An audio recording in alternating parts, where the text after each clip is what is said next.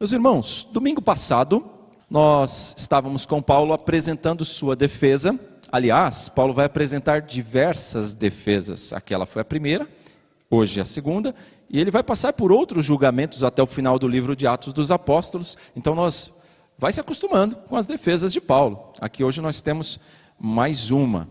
Só que quando Paulo apresentou a sua defesa, lá no capítulo 22, os judeus que o ouviram, o ouviram atentamente, até que Paulo falou uma palavrinha que os incomodou: que Paulo havia sido chamado para pregar aos gentios. Muito bem, vocês estão lembrados. E quando Paulo disse isso, uma confusão tremenda se armou. E aí, o que aconteceu de novo? Eles queriam a cabeça de Paulo, queriam matá-lo de qualquer jeito, tirá-lo da terra. E aí, acusavam Paulo do que mesmo? Acusavam Paulo de ter introduzido um gentil, suspeitaram que era Trófimo, era uma falsa acusação, nós sabemos. Acusaram Paulo de profanar não só o templo, mas de afrontar as leis, os costumes judaicos e o próprio povo judeu. Era essa falsa acusação. Aquela primeira de introduzir um, um, um, gentil no templo caiu, foi arquivada aquela acusação porque não tinha provas. Só restavam então essas outras acusações dos costumes, leis judaicas e também de falar contra o povo judeu. Então era isso só apenas o que restava contra Paulo. E diante daquela confusão toda, o que aconteceu? O comandante, o Cláudio Lísias, responsável pela paz romana ali em Jerusalém, ele mandou que Paulo fosse recolhido lá na fortaleza, chamada de Antônia, né? Fortaleza Antônia. E lembram-se que ele não disse só que era para recolher Paulo até lá. Eles falaram que era para dar uma maciada em Paulo, para que ele contasse logo o que, que aconteceu, por que aquela confusão toda. E a maciada, vocês lembram-se do que era, né? Eram açoites. E eu falei naquela ocasião dos açoites romanos, como eram. E diante daquela situação, Paulo, que não é bobo, não, não é masoquista, ele faz o quê? Ele recorreu. Ele recorreu daquela decisão e eu disse aos irmãos que ele teve uma liminar. Ele foi poupado de levar os açoites porque era cidadão romano. Aí então, o que, que acontece? Diante daquela acusação toda, Paulo vai ter a oportunidade de ser julgado o Cláudio Lísias, quando percebeu que ele era cidadão romano, falou: Espera aí, eu não posso fazer isso com um cidadão romano. Talvez você possa ficar pensando assim, mas se Paulo tivesse, não tivesse recorrido, tivesse apanhado, nós teríamos um grande risco aí. Qual é o grande risco? O grande risco é que aquilo poderia gerar um precedente terrível para o cristianismo. Pensem vocês, meus irmãos, se Paulo não se defendesse e a postura de Paulo fosse considerada um crime, qualquer outro cristão que se levantasse para pregar como Paulo fazia, para pregar aos gentios, o que, que aconteceria?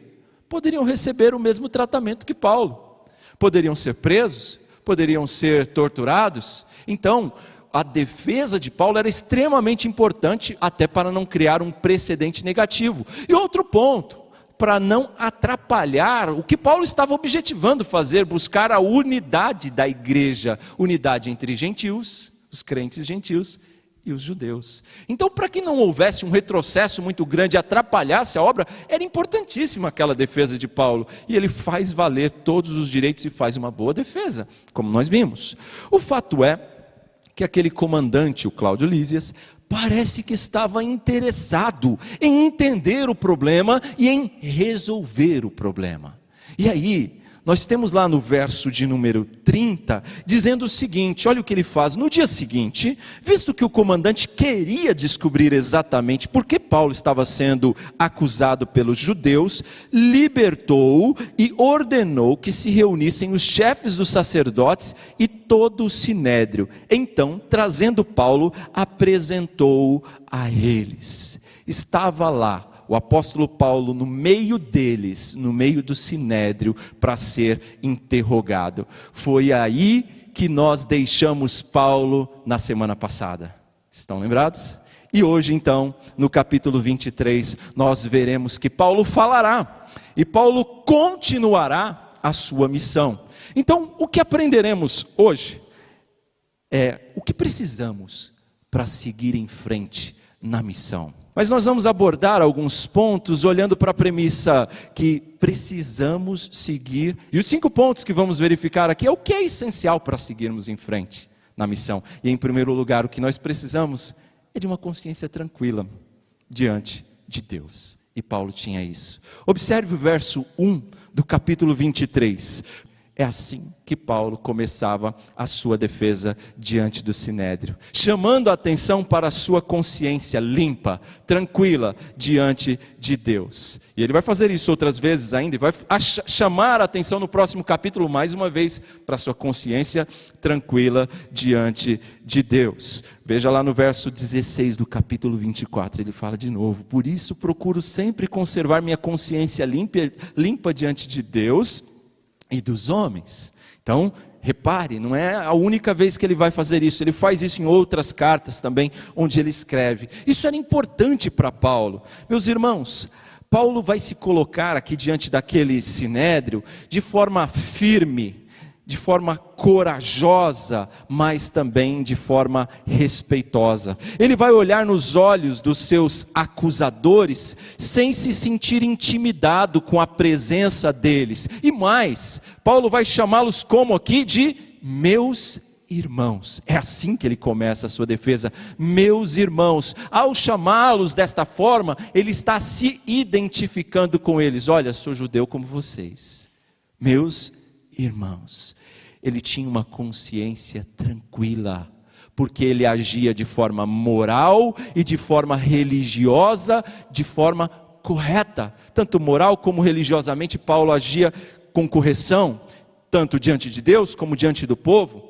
Ele sabia que a sua consciência estava tranquila porque seus pecados foram perdoados. Ele era bem-aventurado no dizer do Salmo 32, porque os seus pecados foram apagados. Ele sabia que a sua vida anterior, antes de Cristo, como era, era terrível, mas os seus pecados foram perdoados por Cristo Jesus e isso já não era mais levado em conta.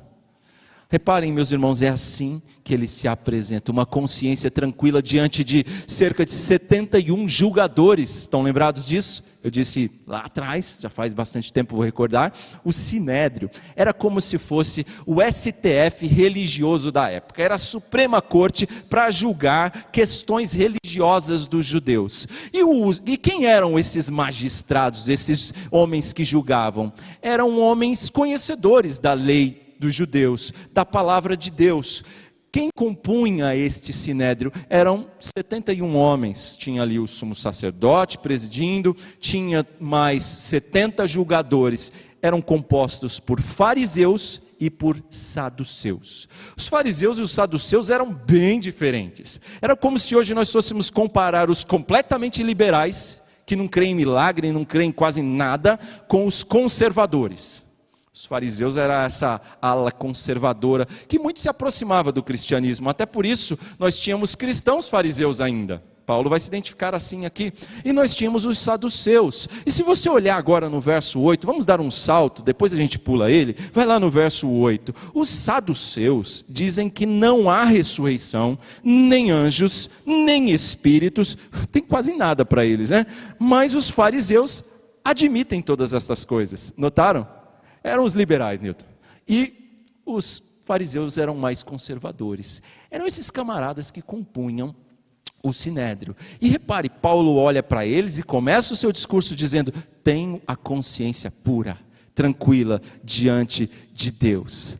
Meus irmãos, agir assim é extremamente importante. É muito importante que a gente tome nossas atitudes com uma consciência tranquila diante de Deus e diante dos homens. Mas isso não quer dizer que nós estamos certos quando agimos com a consciência tranquila. Sabe por quê? Porque você pode muito bem pecar estando com a consciência tranquila. Ainda assim. Você pode cometer pecados e estar com a consciência tranquila, e isso não vai deixar de ser pecado, continuará sendo pecado, embora esteja com a consciência limpa, tranquila. Então, é importante que a nossa consciência seja cativa à palavra de Deus. É preciso que a nossa consciência seja instruída continuamente pela palavra de Deus. Nós estamos vivendo numa cultura, meus irmãos, que dia a dia vive na prática do pecado, que está cauterizada, que está com uma consciência calejada. A consciência do mundo é assim, é uma consciência insensível. Por isso, é importante que você se certifique de que, a, que a sua consciência está sendo instruída pela palavra de Deus. Porque, irmãos, erros repetidos, pecado repetidos, isso vai calejando o coração, vai tornando insensível, e daqui a pouco, o que antes te incomodava, daqui a pouco não vai provocar nem remorso mais. É como quem começa a fazer aula de violão. Cadê o Capuano? Está por aí. Eu lembro que eu comecei a aprender é, violão com ele. E aí, eu tentava lá fazer as notas, acho que aprendi umas três notas pelo menos, não porque ele não soubesse ensinar, mas porque eu sou ruim mesmo, nisso tenho talento nenhum. E estava lá, tentava, e, e dali uns tempos, um, praticando ali uns três dias, o que, que acontecia com a ponta dos dedos? Ficava dura, ficava calejada. Você quer saber se o seu aluno está estudando mesmo ali o violão ou o violino? Vê as pontas dos dedos se estão calejadas. Porque a prática constante vai calejando, o pecado repetitivo vai calejando a consciência, e daqui a pouco, nem remorso tem mais. É assim, mas Paulo não, na sua fala inicial, ele diz que tem uma consciência tranquila. E quando ele fala isso, sabe o que acontece? Essa sua fala provoca profunda indignação no sumo sacerdote. Veja o verso 2. Diante disso, o sumo sacerdote, chamado aqui Ananias, então esse Ananias não tem nada a ver com aquele Ananias que a gente já conheceu, nada a ver, esse aqui é o outro, Ananias era um nome comum. Então esse sumo sacerdote, que se chamava Ananias, ordens aos que estavam perto de Paulo para que lhe batessem na boca. Dá-lhe uma na boca aí, foi o que ele mandou o cara que estava do lado de Paulo fazer. E aí o que, que acontece, irmãos? O que, que esse Ananias pensava para fazer isso? Na cabeça dele, Paulo era um deturpador da religião judaica e que ele merecia sim apanhar, merecia ser condenado, ser humilhado. Esse Ananias detestava Paulo a tal ponto que dali a alguns dias ele vai fazer uma viagem de mais de 100 quilômetros, a gente vai ver isso nesse texto ainda, mais de 100 quilômetros para chegar até em Cesareia para fazer formalmente a acusação, a queixa contra Paulo. Tamanha era a raiva que ele estava alimentando de Paulo. Diante disso, o homem então que estava perto de Paulo deu-lhe um tapa na boca e logo depois disso ele notou Paulo percebeu com aquela atitude, aquilo ali, só aquilo já foi suficiente para Paulo perceber que ele não estava ali para receber um julgamento justo. Ele logo percebeu que aquelas pessoas ali não estavam interessadas em dar a ele um justo julgamento. Por quê? Porque a própria lei proibia aquele tipo de julgamento. Já começaram com ilegalidades. Não se era permitido bater em um acusado antes que ele fosse condenado. E Paulo já estava levando tapa na boca antes mesmo de ser condenado. Então, Paulo já estava percebendo que a coisa não ia acabar bem, ele tinha que arranjar alguma estratégia para sair dessa. Esse ato de dar um tapa na boca de Paulo nos remete a alguém que antes de Paulo recebeu também um tapa assim. Vocês estão lembrados? Refrescar a nossa memória, lá em João 18, versos 22 a 23, o Judá falou para mim, pastor, fala um monte de texto hoje que eu quero pôr, então põe por Judá. João 18, 22 e 23. Jesus também levou um tapa na boca assim. E a gente vê alguns paralelos da vida de Jesus, do ministério, do que aconteceu com Jesus e o que aconteceu com Paulo. Quando Jesus disse isso, um dos guardas que estava perto bateu-lhe no rosto. Isso é jeito de responder ao sumo sacerdote? E é assim que acontece aqui também. Repare, então, Paulo é, ouve no verso 4 a mesma coisa. Os que estavam perto de Paulo disseram: Você ousa insultar o sumo sacerdote? A mesma coisa, notou? Agora veja só, irmãos, que eu pulei o verso 3, vamos voltar para ele, porque o verso 3 ele mostra qual foi a reação de Paulo. De que jeito Paulo reagiu diante do que aconteceu, daquele tapa que ele levou atravessado. Paulo, irmãos, antes de você já sair tirando a conclusão apressada, mas como assim Paulo fez isso aqui que está no verso 3, que foi a minha primeira reação também quando li o texto, antes de você sair tirando conclusão apressada de Paulo, lembre-se que ele era homem igual a você, igualzinho, ele não era nenhum super-herói. O texto diz: então Paulo lhe disse: Deus te ferirá a parede branqueada. Estás aí sentado para me julgar conforme a lei, mas contra a lei me mandas ferir? Hã? Olha só o que Paulo diz. Palavras duras, não é? Só que até mesmo aqui o insulto de Paulo tem base bíblica. Ele utiliza aqui de Ezequiel, capítulo 13, versos 10 a 11. Ele compara o sumo sacerdote a uma parede branqueada. Ezequiel, lá no capítulo 13, versos 10 e 11, fala que a parede branqueada ali eram os falsos profetas do povo de Deus que estavam ali. É, é essa analogia de parede branqueada era uma parede sem sustentação, parede que não tinha massa, e aí para enganar o povo eles iam lá e passavam cal deixava a parede branquinha. Parecia que estava firme, mas se viesse uma chuva forte, uma ventania, derrubava. Então, quando Paulo chama o sumo sacerdote de parede branqueada, ele estava chamando aquele homem de hipócrita. Ele estava acusando a hipocrisia daquele homem. Mas aí então a gente já viu no verso 4 o que, que acontece. Ele, ele é corrigido por isso. Só, só um, um, um detalhezinho: chamar de parede branqueada é a mesma coisa de um equivalente ao que Jesus chamou de sepulcro caiado. Estão lembrados? Sepulcro caiado, o que, que é isso? É bonito por fora, mas por dentro guarda um monte de imundície. É assim.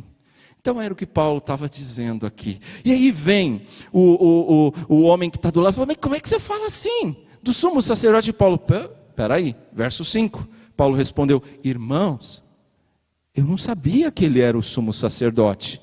Porque está escrito, está escrito na palavra do Senhor. Paulo vai citar aqui o texto bíblico, Êxodo 22, 28. Paulo vai citar Êxodo 22, 28 para mostrar que ele tinha conhecimento da palavra de Deus, da lei do Senhor. E a lei do Senhor dizia que não se pode falar mal de uma autoridade do seu povo desta forma. Então Paulo mostra que ele conhecia, e ele não tinha conhecimento de que aquele homem fosse o sumo sacerdote, senão ele não agiria daquela forma.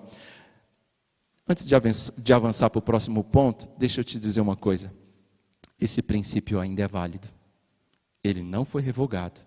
Nós não podemos falar mal de uma autoridade do nosso povo.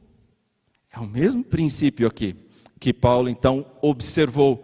Agora que já entendemos que além de uma boa consciência, uma consciência tranquila, nós precisamos de mais para prosseguir em frente. E aí a segunda lição vem aí logo a partir desse relato do verso 5. Nós precisamos também de humildade ao falhar. Alguém me perguntou, pastor, não é falar aí no esboço? Não, tá certo, falhar mesmo.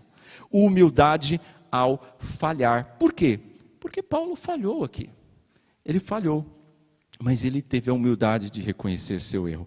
Paulo não sabia que aquele homem era o sumo sacerdote, já que ele esteve poucas vezes em Jerusalém nos últimos anos. Lembram-se que Paulo estava fazendo as viagens missionárias, completou a terceira viagem e agora ele está viajando de outro jeito, preso agora? Então, ele esteve poucas vezes ali. E o, o ofício de sumo sacerdote naquela época mudava constantemente de pessoas. E aí ele não sabia quem era o sumo sacerdote naquela época. Essa é uma grande possibilidade para Paulo ter falado daquele jeito com aquele homem e dele ter reconhecido depois que não sabia. Mas é verdade, irmãos, ele deveria ter sido mais cuidadoso e se certificar de quem era o sumo sacerdote, até porque era comum o sumo sacerdote presidir aquele tipo de reunião. O ponto é que Paulo foi corrigido. E quando ele foi corrigido e percebendo o seu erro, ele teve a humildade de reconhecer a sua falha, que não poderia ter agido daquela forma como autoridade, ele se desculpou e continuou sua defesa. É isso que ele vai fazer. Meus irmãos, aqui nós temos uma lição, já uma aplicação para nós. Errar é humano. Paulo era humano como nós, e ele errou. na missão de servir a Cristo nesse mundo, por vezes eu vou falhar, por vezes você vai falhar. E quando isso acontecer, nós não devemos acobertar o erro, nós temos que confessar, se arrepender e mudar. Isso serve para as crianças também. Quando você errar, não queira esconder, confessa. Confessa para os seus pais, se arrependa, mude de postura. Lembre-se, lembre-se de uma coisa: o Senhor te conhece, conhece muito bem, Ele sabe das suas limitações, Ele sabe tudo o que se passa no seu coração antes mesmo da palavra vir à boca. Então, não queira esconder nada de Deus, nem querer ser quem não é, mas busque sim uma vida santa, busque uma santificação diante do Senhor. Esse é o dever de todos nós, grandes e pequenos. Agora olha o que ele diz a partir do verso 6, porque a partir do verso 6 nós temos a terceira lição para seguir em frente na missão. Nós precisamos de conhecimento e também de atenção. Repare bem, verso 6, diz assim: Então Paulo, sabendo que alguns deles eram saduceus e os outros fariseus, bradou no sinédrio: Irmãos, sou fariseu, filho de fariseu. Estou sendo julgado por causa da minha esperança na ressurreição dos mortos. Verso 7. Dizendo isso, surgiu uma violenta discussão entre os fariseus e os saduceus, e a assembleia ficou dividida. Pulando para o 9. Houve um grande alvoroço, e alguns dos mestres da lei, que eram fariseus, se levantaram e começaram a discutir intensamente, dizendo: Não encontramos nada de errado neste homem. Quem sabe se algum espírito ou anjo não falou com ele? Hã? Conhecimento e atenção. Paulo, lembra-se no começo, no verso 1, quando ele chegou diante daqueles homens, o que ele fez? Fixou neles os olhos. Paulo sabia quem eram aqueles homens que estavam ali. Eram fariseus e eram saduceus. Ele prestou bastante atenção nisso. Ele estava atento a esses detalhes. E mais do que isso, Paulo sabia muito bem o que cria um fariseu, até porque ele era um, e ele sabia muito bem o que cria ou não cria um saduceu. Então perceba que ele tinha conhecimento e tinha também atenção. Ele conhecia cada um deles. E aí Paulo vai usar uma estratégia verdadeira, mas um tanto quanto arriscada. Ele vai se identificar dizendo: "Eu também sou fariseu, e por causa da minha da minha crença, da minha esperança na ressurreição dos mortos é que eu estou sendo julgado". Ah, ele não era bobo. Lembra que eu disse no começo que ele sabia que ele não ia receber um julgamento justo ali, ele tinha que arranjar algum jeito de escapar das mãos daqueles homens? É o que é a cartada de Paulo. Ele joga isso na mesa. E ao fazer isso, o que, que aconteceu? Houve uma grande divisão entre os seus opositores. É como se tivéssemos ministros na nossa Suprema Corte que pensam de um jeito e a outra metade que pensam de outro jeito. E Paulo vai e se coloca de um lado de um grupo dizendo é por causa disso que eu estou sendo julgado. Então, se eles estão julgando a mim, eles vão julgar vocês também. E imediatamente aqueles que estavam julgando Paulo e queriam a sua cabeça já se colocam do lado dele. Ah, aqui um corporativismo já nessa época, né? Os fariseus já começam, não vejo mal nenhum neste homem. Quem sabe até ele recebeu essa instrução de um anjo, e falar de um anjo para o saduceu era chamar para briga, não é? Porque eles não criam nisso. E quem estava dizendo isso? Eram os outros juízes, os outros, os fariseus. E uma grande confusão se estabeleceu naquele julgamento. Repare, a estratégia deu, deu certo. Por quê? Porque enquanto aqueles homens se dividem, Paulo está escapando das mãos deles. E eles percebem isso, que aquele clima todo serviu para que Paulo escapasse das mãos deles. Qual era a pregação de Paulo sobre a sua fé na ressurreição? E era a ressurreição de Jesus Cristo. Isso estava na pregação de Paulo o tempo todo. Quando a gente lê o livro de Atos, a maioria dos sermões, pregações que a gente tem em Atos dos Apóstolos, vai falar da ressurreição dos mortos, vai falar que Jesus ressuscitou dos mortos. Toda pregação normalmente incluía esse elemento. Isso era um pilar da fé. É um pilar da nossa fé.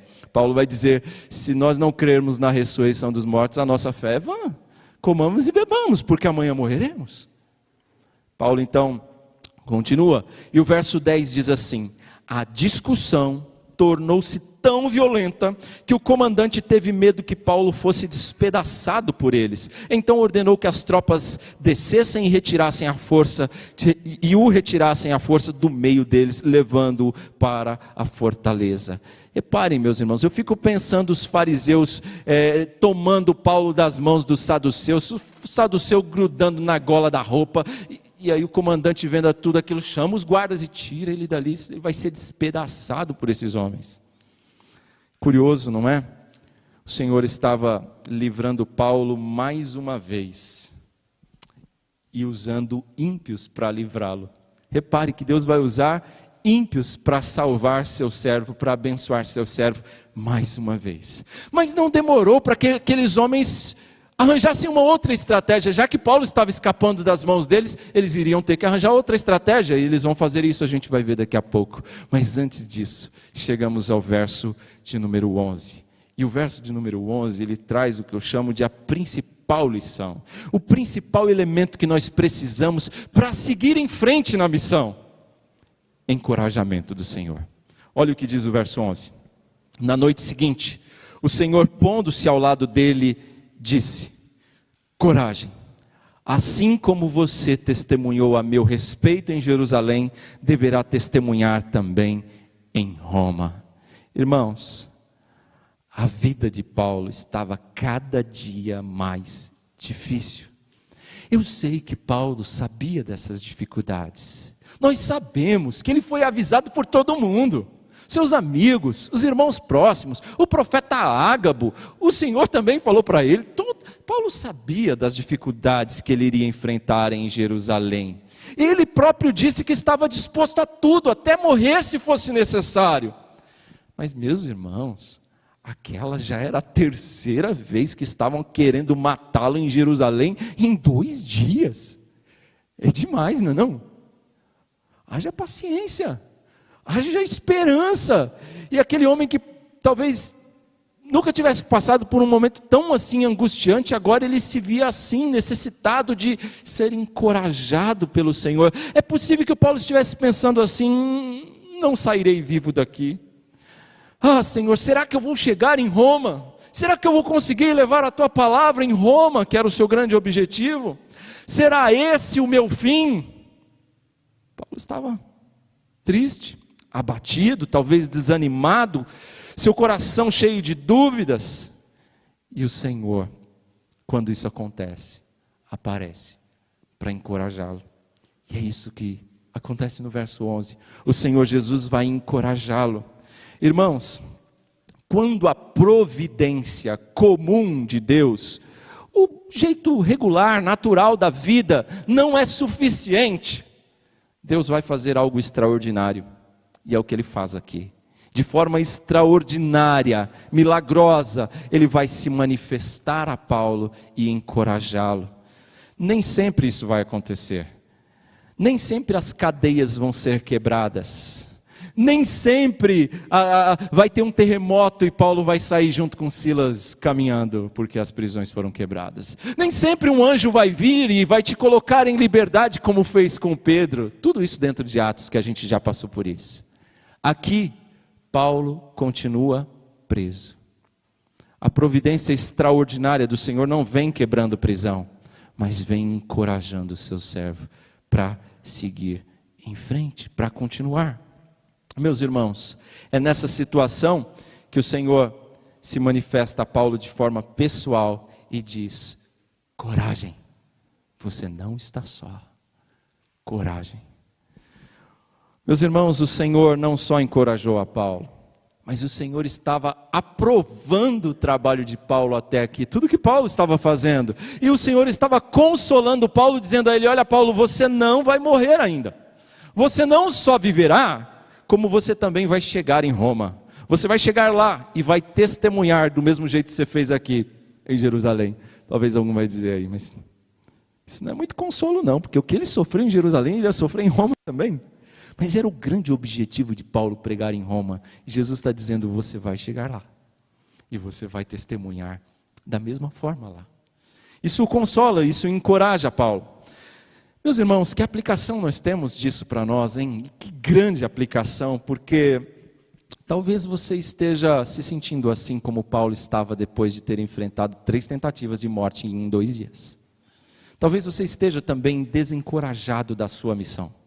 Talvez você esteja entristecido. Você esteja dizendo: Senhor, eu desisto. Eu não aguento mais. Eu desisto. Eu não vou seguir em frente. Senhor, eu cansei. Já mandei 50 mil currículos e essa porta não abre. Eu desisto, não vou conseguir mais. Senhor, eu não aguento mais lutar pelo meu esposo. Eu não aguento mais orar pela minha esposa. Não se converte. Eu não aguento mais brigar pelo meu casamento. Talvez você esteja aqui hoje pensando: eu desisto da vida. Nada faz sentido e parece que tudo que eu tento não dá certo. Talvez hoje você esteja aqui triste porque você diz: Senhor, por que o Senhor não salva meu filho, minha filha? Por que o Senhor não o liberta desse vício maldito, Senhor? Eu já oro há anos. Talvez essa seja a sua situação. Enfim, talvez você esteja assim hoje. E eu não vou te dizer que Jesus vai aparecer para resolver todos os seus problemas. Não é assim. O que eu vou te dizer é o que Jesus disse na sua palavra. E ele não disse só a Paulo, ele disse a mim e a você: coragem, você não está só. Coragem, segue em frente. A presença de Jesus conosco, meus irmãos, é tudo que nós precisamos. Jesus ao nosso lado faz toda a diferença para continuarmos. Coragem você não está só. Ah, tem mais uma lição que nós precisamos aprender, que Paulo aprendeu e todo crente precisa saber. A nossa vida, o nosso destino, está nas mãos de Deus. Mesmo quando está tudo nublado, talvez mais do que hoje no fim da tarde, quando tiver tudo escuro, você não tem nem noção do que vai acontecer. Lembre-se, está tudo nas mãos do Senhor, acontecendo exatamente como Ele quer. Paulo estava exatamente onde o Senhor queria que ele estivesse, nada ali estava acontecendo por acaso. Lembre-se disso, enquanto você espera. Assim, irmãos, nós chegamos ao último ponto da mensagem, verso 12, e aqui nós temos uma lição que é essencial para seguir em frente na missão: a providência divina. Nós precisamos crer e ter completa esperança da providência divina. Verso 12 diz assim: Na manhã seguinte, os judeus tramaram uma conspiração e juraram solenemente que não comeriam nem beberiam enquanto não matassem Paulo. Olha só que, que curioso. Eu disse que eles iriam tramar novamente Paulo escapou das mãos deles, mas eles não demorariam a arranjar uma outra forma de acabar com Paulo. Mas Paulo iria experimentar da providência de Deus, e ele continuamente experimentava isso. Lembram-se que Paulo experimentou da providência de Deus quando o comandante foi usado por ele no, nos capítulos anteriores para tirá-lo da multidão que estava já espancando ele? Lembram-se das tropas que o arrancaram dos homens que deixaram ele escabelado, todo, todo machucado, e ele fala ainda para aquelas pessoas. Agora, Deus iria usar o sobrinho de Paulo. E é a primeira vez que aparece em algum texto bíblico alguém relacionado à família de Paulo. Paulo tinha uma irmã, e aqui aparece o seu sobrinho. Deus vai usar este sobrinho de Paulo para livrá-lo da morte. Meus irmãos, o Senhor Jesus estava com Paulo. E quando o Senhor Jesus está com Paulo, ele assegura a Paulo a viagem. Jesus não fala nada dos perigos do caminho. Jesus não fala nada das tempestades do meio do caminho. É como ele diz para os discípulos quando ele fala lá no, no texto de Marcos 4: passamos para outra margem. Jesus diz: vamos atravessar para outra margem. Ele não diz que no meio do caminho ter uma tempestade. É a mesma coisa com Paulo. Paulo, você vai chegar lá, mas ele não diz como. Ele não diz o que ele passaria para chegar até lá, mas ele chegaria até lá. Os versos 13 vão continuar a narrativa aqui da trama dos homens contra Paulo. Mais de 40 homens, verso 13, estavam envolvidos nessa conspiração de acabar com Paulo. Eles queriam de algum jeito matar Paulo. E olha só o que eles fazem. Dirigindo-se aos chefes dos sacerdotes e aos líderes dos judeus, disseram: Juramos solenemente, sob maldição, que não comeremos nada enquanto não matarmos Paulo. Agora, portanto, vocês e o sinédrio peçam ao comandante que o faça comparecer diante de vocês, com o pretexto de obter informações mais exatas sobre o seu caso. Estaremos prontos para matá-lo antes que ele chegue aqui.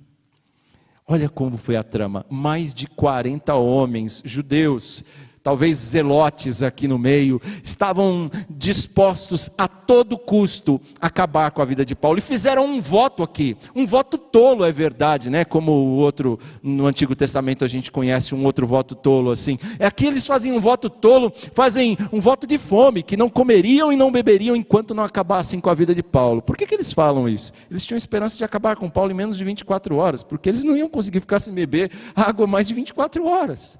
Então, a expectativa deles é que logo isso tudo fosse dar certo e eles acabassem com Paulo.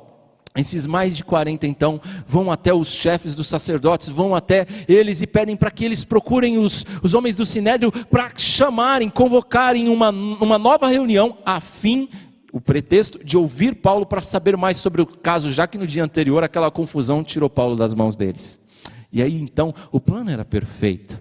Se Lísias marcasse essa nova reunião, no caminho de Antônia, lá da fortaleza, até o local da reunião, eles iriam pegar Paulo de emboscada e acabariam com ele. O plano parecia perfeito. Olha como esses homens odiavam Paulo. Era um, um zelo tão grande, um zelo cego. Hoje nós assistimos horrorizados, terroristas, que também têm o mesmo zelo em nome da religião e fazem absurdos, explodindo gente e coisas aí afora em nome da religião. Um zelo cego. Mas o verso 16 mostra para nós a providência de Deus em ação. Olha a providência divina em ação aí. Entretanto, o sobrinho de Paulo, filho de sua irmã, teve conhecimento dessa conspiração. Foi à fortaleza e contou tudo a Paulo. Que chamando um dos centuriões, disse: Leva este rapaz ao comandante, que ele tem algo a lhe dizer. Assim ele o levou ao comandante. Então disse o centurião: Paulo, prisioneiro, chamou-me, pediu-me que te trouxesse este rapaz, pois ele tem algo para falar. O comandante tomou o rapaz pela mão, levou-o à parte e perguntou: O que você tem para me dizer? Ele respondeu: Os judeus planejaram pedir-te que apresentastes Paulo ao sinédrio amanhã, sobre o pretexto de buscar informações mais exatas a respeito dele. Não te deixes convencer, pois mais de 40 deles estão preparando uma emboscada contra Paulo. Eles juraram solenemente, fizeram greve de fome, que não vão comer nem beber enquanto não o matarem. Estão preparados agora, esperando que prometas atender-lhe o pedido. Notou? Sobrinho de Paulo vai ser usado aqui na providência de Deus para levar o que estava acontecendo. E não era difícil para que essa informação vazasse, porque mais de 40 sabiam. Imaginem vocês que mais de 40 sabiam. Certamente alguns desses andaram contando para as mulheres também. E aí, rapidamente, nós tínhamos ali uma centena de gente já sabendo. Isso caiu nos ouvidos da, do sobrinho de Paulo. E o sobrinho de Paulo, não estou falando das irmãs mal, não, tá? É que é natural que os homens falem com as esposas. E assim, certamente chegou na, na, na, no sobrinho de Paulo, ele tomou conhecimento daquela trama e foi contar para Paulo.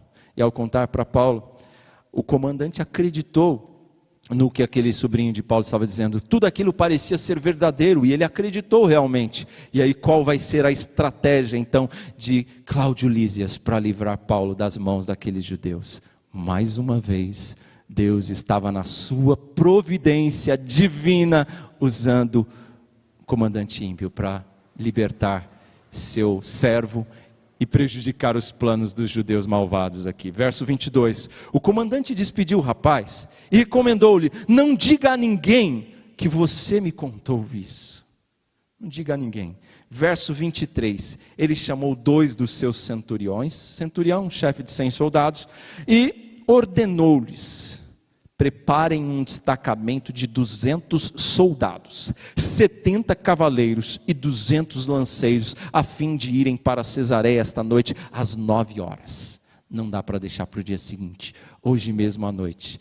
200, mais 200, mais 70, faz as continhas aí. 470.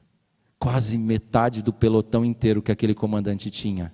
Aquele comandante de Jerusalém, Cláudio Lísias, tinha mil homens à sua disposição. Ele vai usar quase a metade para garantir que não iriam fazer mal a Paulo.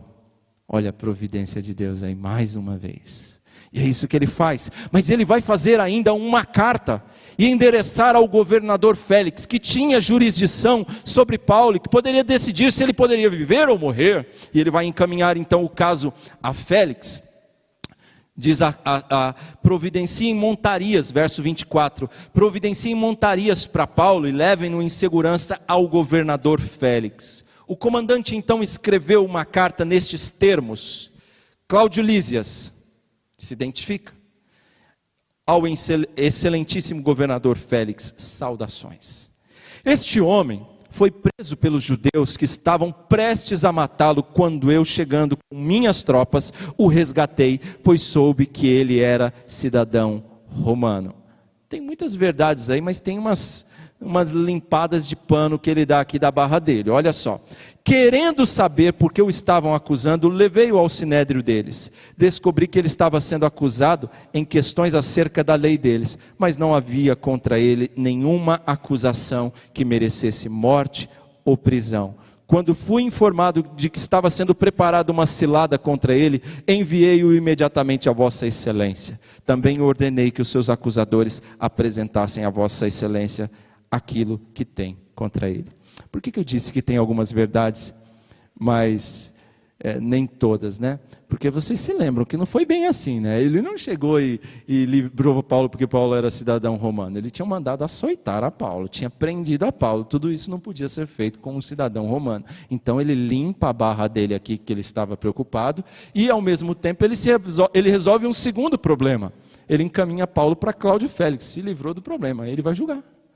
Era isso que ele estava fazendo e enviando então Paulo para ser julgado lá por Cláudio Félix. Agora repare, meus irmãos, como vai ser essa viagem. Verso 31: Soldados, cumprindo o seu dever, levaram Paulo durante a noite e chegaram a Antipátride no dia seguinte, deixaram a cavalaria prosseguir com ele e voltaram para, para a fortaleza. Essa viagem de Jerusalém até Cesareia era pouco mais de 100 quilômetros. No meio do caminho havia um local, uma cidade chamada Antipátride, que funcionava como um posto militar. Eles costumavam parar ali para descansar e prosseguir a viagem até Cesareia. E é o que eles fazem aqui. Esse trecho de Antipátride até Jerusalém era um, um trecho que moravam muitos judeus pelo caminho e se tornava então um trecho mais perigoso para a viagem. Por isso aquele pelotão todo fez esse trecho. Quando chegou em Antipátride, dali para frente a viagem era mais segura.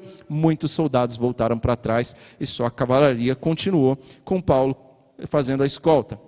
Então diz o seguinte: quando a cavalaria, verso 33, chegou a Cesareia, deu a carta ao governador e lhe entregou Paulo. O governador leu a carta e perguntou de que província era ele. Informado que era da Cilícia, disse: Ouvirei seu caso quando seus acusadores chegarem aqui. Então ordenou que Paulo fosse mantido sob custódia no palácio de Herodes. Repare que ah, quando ele recebe a carta, ele se preocupa de que jurisdição Paulo era.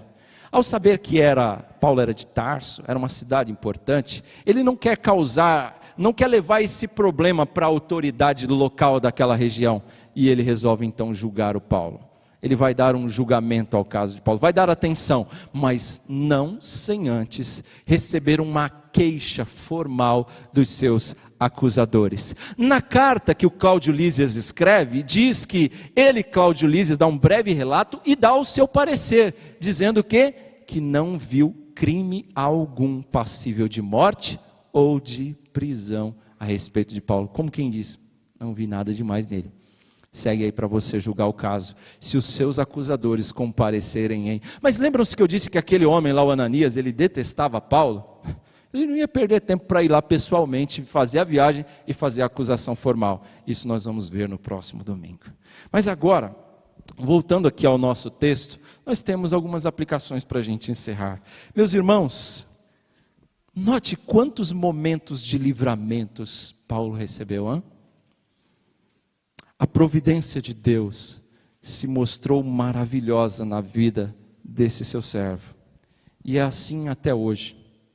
Quantas vezes a providência de Deus não se manifesta na nossa vida de diferentes formas e a gente nem percebe? Quantas vezes? Quantas vezes Deus já livrou a sua vida, já te sustentou de maneiras miraculosas e você nem se dá conta e não enxerga. Não enxerga porque muitas vezes nós somos míopes espiritualmente, temos uma fé pequena. Meus irmãos, eu ressalto aqui a lição que nós já vimos durante, durante a, a exposição. A nossa vida, o nosso destino está nas mãos do nosso Deus. Quando tudo estiver nublado, confuso, você não tiver nada que está acontecendo, tem nem noção do que vai acontecer, confie na providência divina. Coragem, você não está só, é o nosso tema. O Senhor não prometeu liberdade para Paulo, nem jornada tranquila, mas ele assegurou que chegaria ao seu destino em Roma. Ele não falou dos perigos do caminho, mas ele falou que chegaria lá. É como diz aquele ditado: Deus não promete uma boa viagem, mas garante o porto seguro. É o que acontece aqui com Paulo. Como uma última lição, não seja apressado em julgar.